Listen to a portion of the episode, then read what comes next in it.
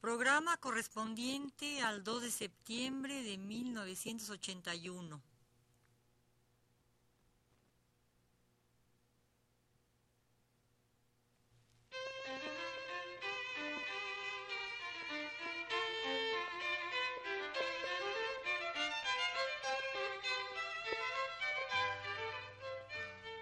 Divergencias. Programa a cargo de Margot Glantz.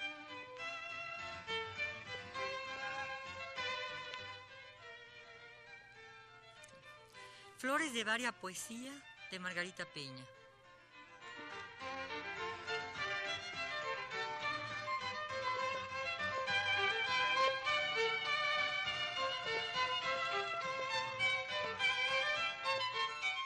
Da lástima pensar que los libros universitarios tengan tan mala difusión.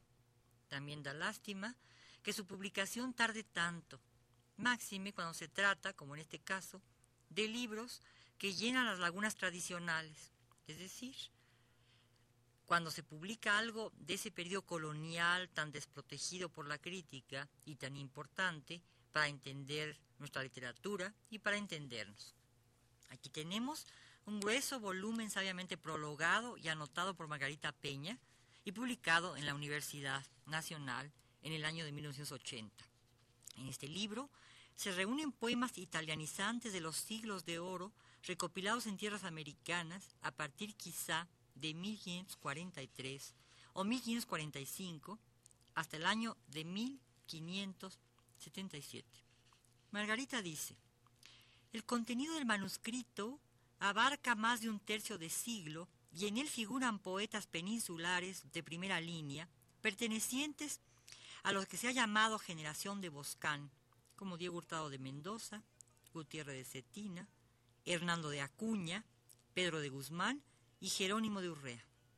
Escritores que ubicándose dentro de la misma escuela italianizante, por su edad pertenecen a una generación posterior, como Francisco de Figueroa, Fernando de Herrera, Baltasar del Alcázar, Gregorio Silvestre y Juan de la Cueva. Y poetas famosos a medias que deben haber llegado al manuscrito exclusivamente, cuando no, interrogación mía, por razón de amistad con algún poeta prominente como Vadillo, amigo de Gutiérrez de Cetina, o Juan Farfán y Jerónimo de Herrera, posiblemente amigos o por lo menos conocidos de Juan de la Cueva, a través de la amistad común con Francisco Pacheco, el animador de una famosa tertulia sevillana y autor de los retratos de ilustres innumerables varones.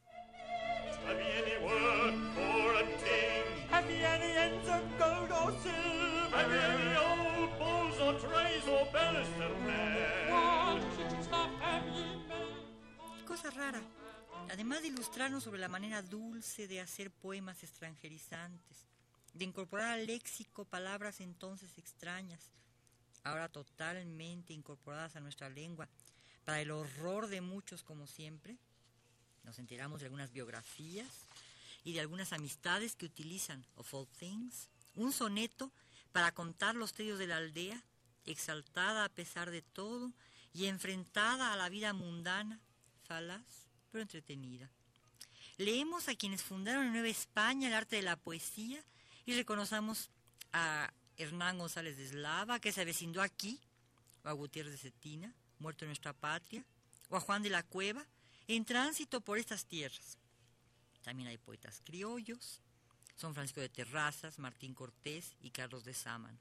Así, Nueva España, precisa Margarita, está representada por en el cancionero de varios modos, por la presencia de autores novispanos, por la inclusión de una gran cantidad de poesía de vida de escritores que aquí vivieron y, finalmente, por el hecho de haber sido compilado el manuscrito en México en el año de 1577.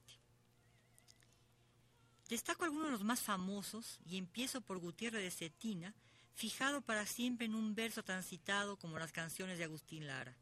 Ojos verdes, serenos, que de dulce mirar sois alabados, etc.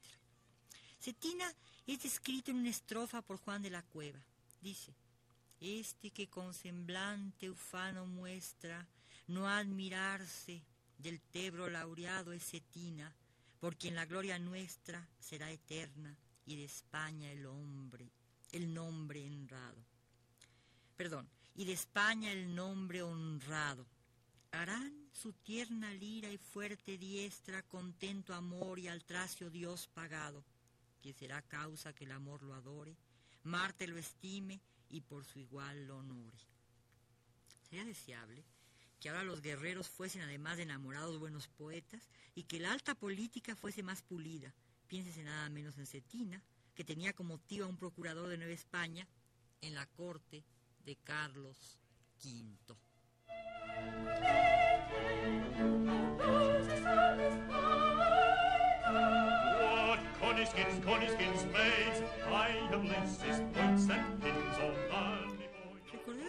Cortés, hijo legítimo del conquistador, don Hernán Cortés, marqués del Valle de Oaxaca, era poeta, corrobora lo antes subrayado. López de Gómara copia en su Historia General de las Indias el epitafio que este hijo dedicara a la memoria de su padre, epitafio un tanto deslavado, pero que muestra las aficiones tempranas literarias de este primer criollo. Además de poeta, Martín Cortés fue conspirador, ya lo sabemos, y en España sufrió torturas, aunque antes haya participado en la academia que reunía a su padre y quizá hasta haya fundado la suya propia. Juan de la Cueva, quizá el compilador del texto que nos ocupa, vivió en México muchos años y quizá también trajo consigo algunos de los poemas de autores españoles que aparecen compilados y que pertenecían a autores que participaban en las tertulias de las academias literarias del siglo de oro en España, tertulias sevillanas especialmente, a donde acudían a la Academia del Conde de Gelbes algunos poetas compilados en estas flores de varia poesía, quizá ya marchitadas en los diversos juegos florales que aún se celebran en provincia.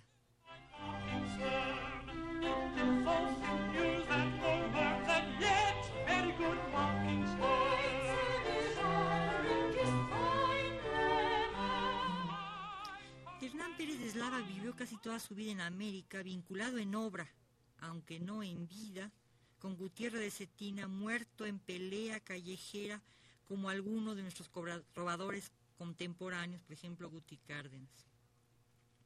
Famoso ese soneto que empieza así, columna de cristal, dorado techo, dos soles en un sol y dos corales que alumbran las perlas orientales a quien el mundo todo ha de dar pecho.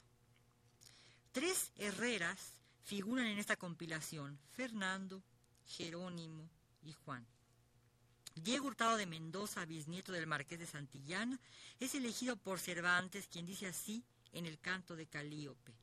Un Diego se me viene a la memoria, que de Mendoza es cierto que se llama, digno que solo de él se hiciera historia, tal que llegará allí donde su fama.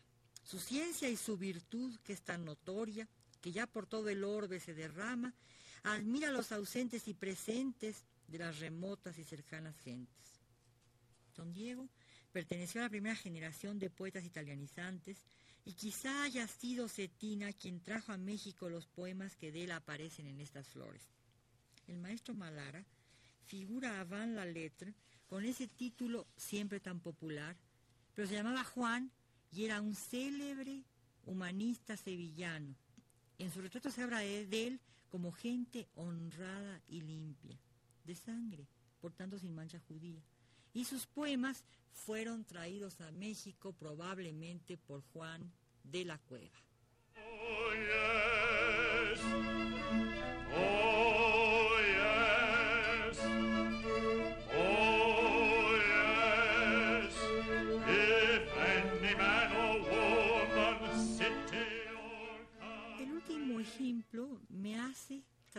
Comparaciones y destacar esta manera de transportar poesía, mucho mejor, quién sabe, que las recientes revistas contemporáneas o la importación de libros muy muy caros a otros países tan balcanizados como el nuestro.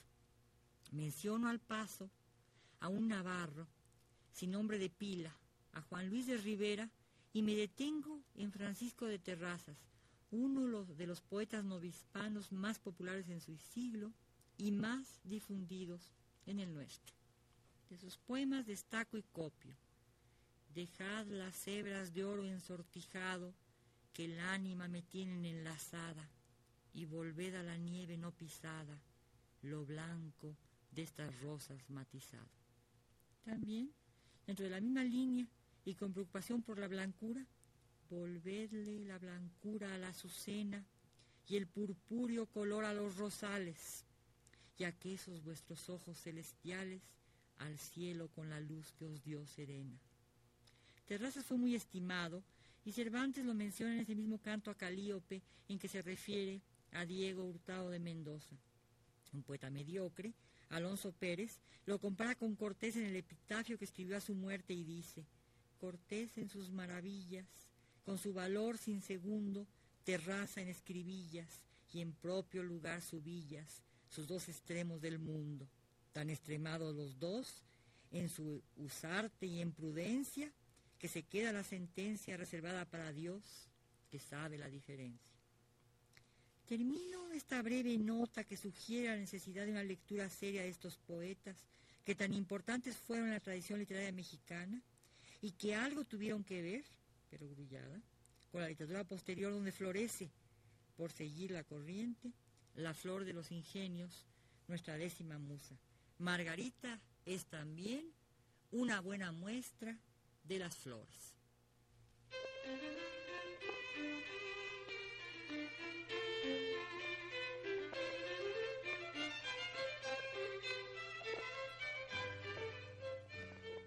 Divergencias. Programa a cargo de Margot Glantz.